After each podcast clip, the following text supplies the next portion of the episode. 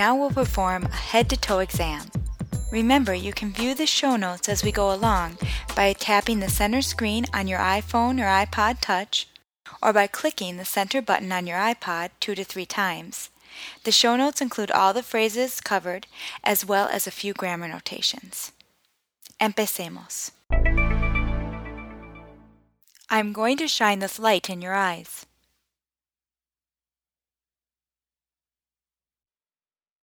Voy a iluminar sus ojos con esta luz. Try to keep your eyes open.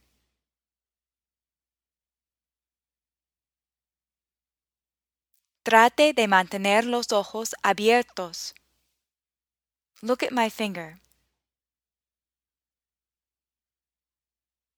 Mire mi dedo. Follow my finger with your eyes without moving your head.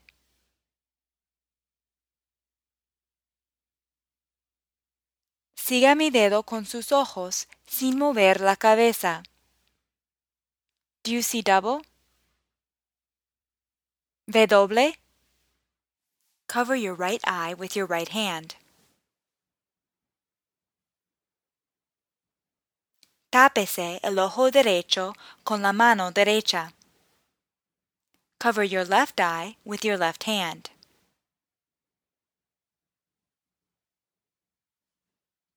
Tápese el ojo izquierdo con la mano izquierda. I am going to cover your eye with my hand. Le voy a tapar el ojo con mi mano. Do you notice a difference in your vision between one eye and the other?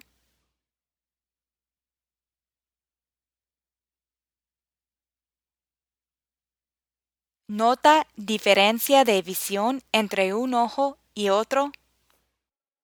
Is your vision blurry in either eye? ¿Ve borroso con algún ojo? Look at my nose. Mire mi nariz. Keep looking at my nose. Siga mirando mi nariz. How many fingers do you see? ¿Cuántos dedos ve? Raise your eyebrows. Levante las cejas. Squeeze your eyes shut. Apriete los ojos muy fuertes. Keep them closed. Manténgalos cerrados while I try to open your eyes with my fingers.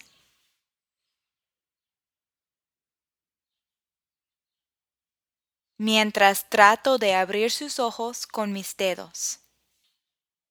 Keep them closed while I try to open your eyes with my fingers.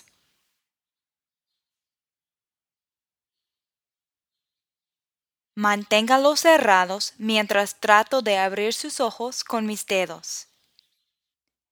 Give me a big smile showing me all your teeth.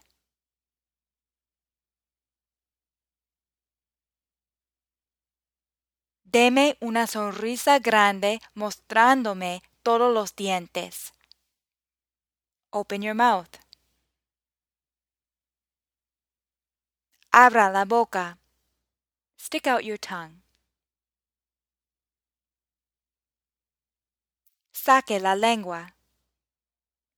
Move your tongue from side to side. Mueva la lengua de un lado a otro. Say ah.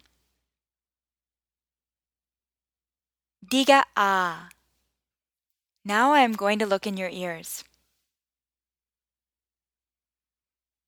Ahora le voy a mirar los oídos.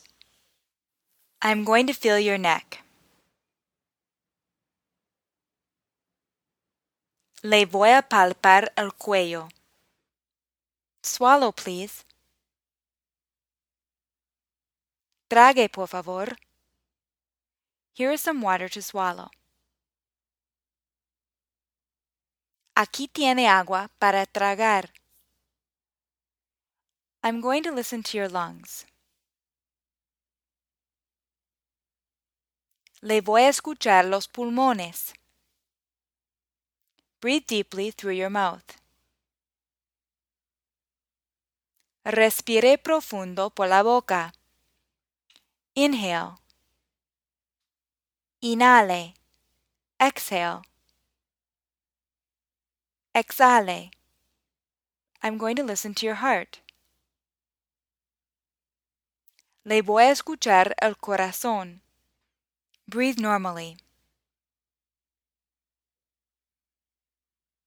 Respire normal. Hold your breath a moment. Aguante la respiración un momento. Let out your air. Saque el aire. Lean forward. Inclínese hacia adelante. Lie on your left side. Acuéstase del lado izquierdo. Now lie on your back. Ahora acuéstase sobre su espalda. Turn your head to the right. Voltee la cabeza hacia la derecha.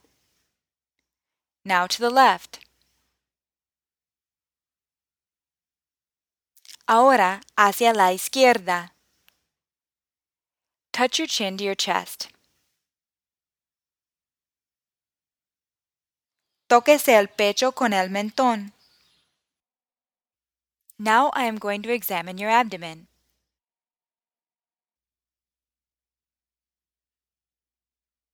Ahora le voy a examinar el abdomen.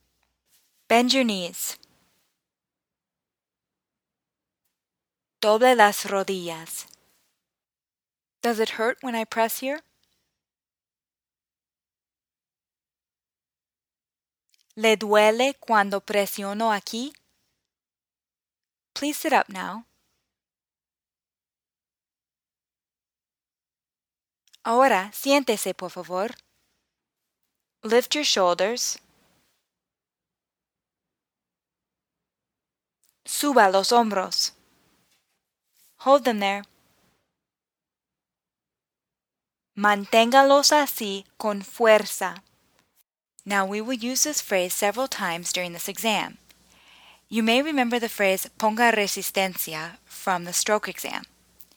Just like the phrase ponga resistencia, manténgalo así con fuerza indicates to the patient that they are to hold their position as we apply force. I'm going to feel the muscles and bones of each joint.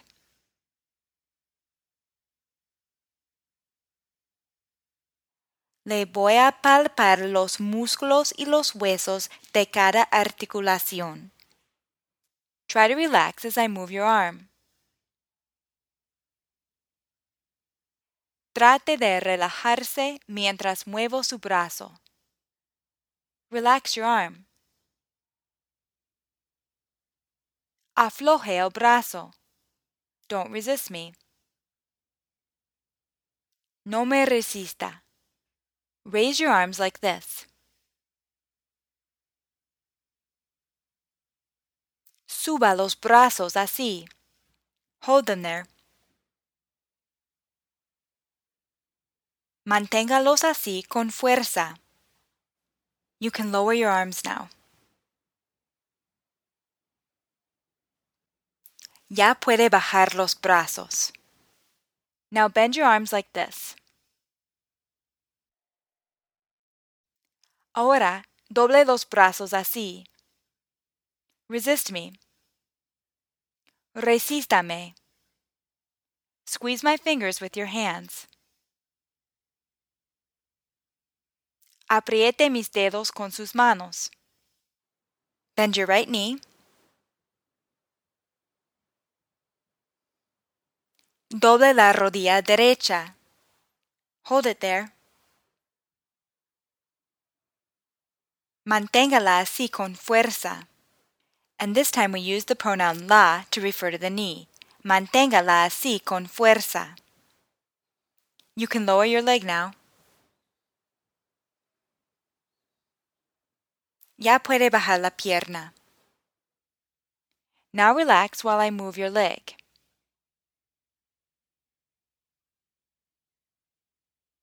Ahora relájese mientras muevo su pierna. I'm going to raise your leg without bending your knee.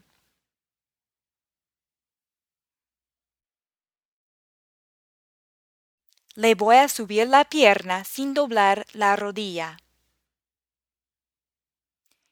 Does it hurt when I move your leg this way?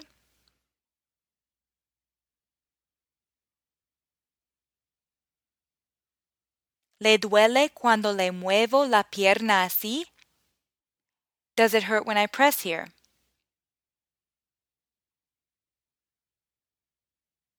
¿Le duele cuando presiono aquí?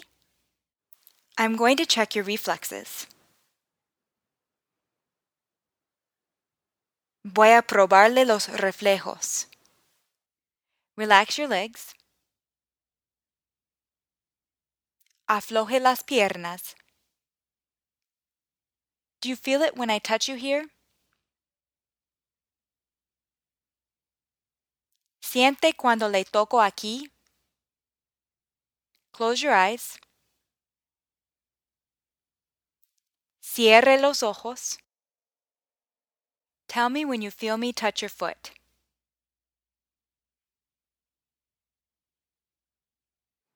Dígame cuando sienta que toco su pie. You can get down from the table now. Ya puede bajarse de la mesa. Sit here. Siéntese aquí. Now try to get up without the help of your arms.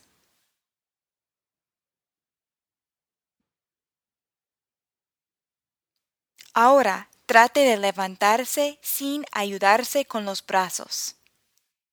Very good. Muy bien. Try to walk. Trate de caminar. I'm going to help you. Le voy a ayudar. Walk towards the door. Camine hacia la puerta. Walk on tiptoes. Camine de puntitas.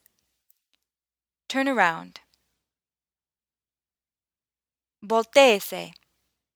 Walk towards me. Camine hacia mí. Walk on your heels. Camine con los talones. Stand facing me. Párese de frente a mí.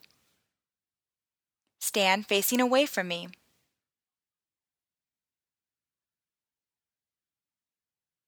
Párese de espaldas a mí. Bend over. Agáchese. Bend over without bending your knees. Agáchese sin doblar las rodillas. Very good. Now stand up.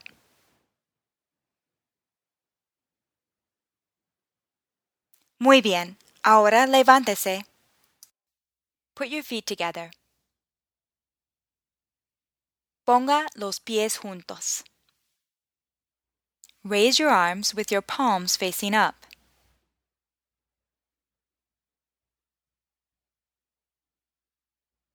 Suba los brazos con las palmas hacia arriba.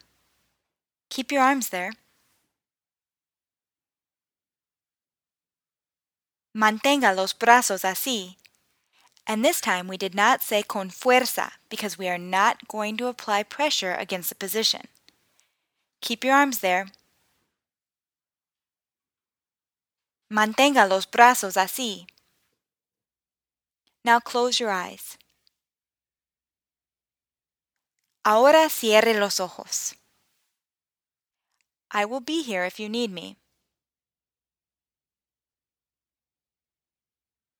Estaré aquí si usted me necesita. Yay! We are nearing the end of this mega series, Medical History and Exam. And you know what that means? We're going to start some new clinical dialogues. These will start in May. I haven't forgotten that we still have to cover some vocabulary of common medical problems, and I'll add these podcasts um, throughout the next month. And if you have any feedback or questions, just email me at molly at medicalspanishpodcast.com. Hasta pronto!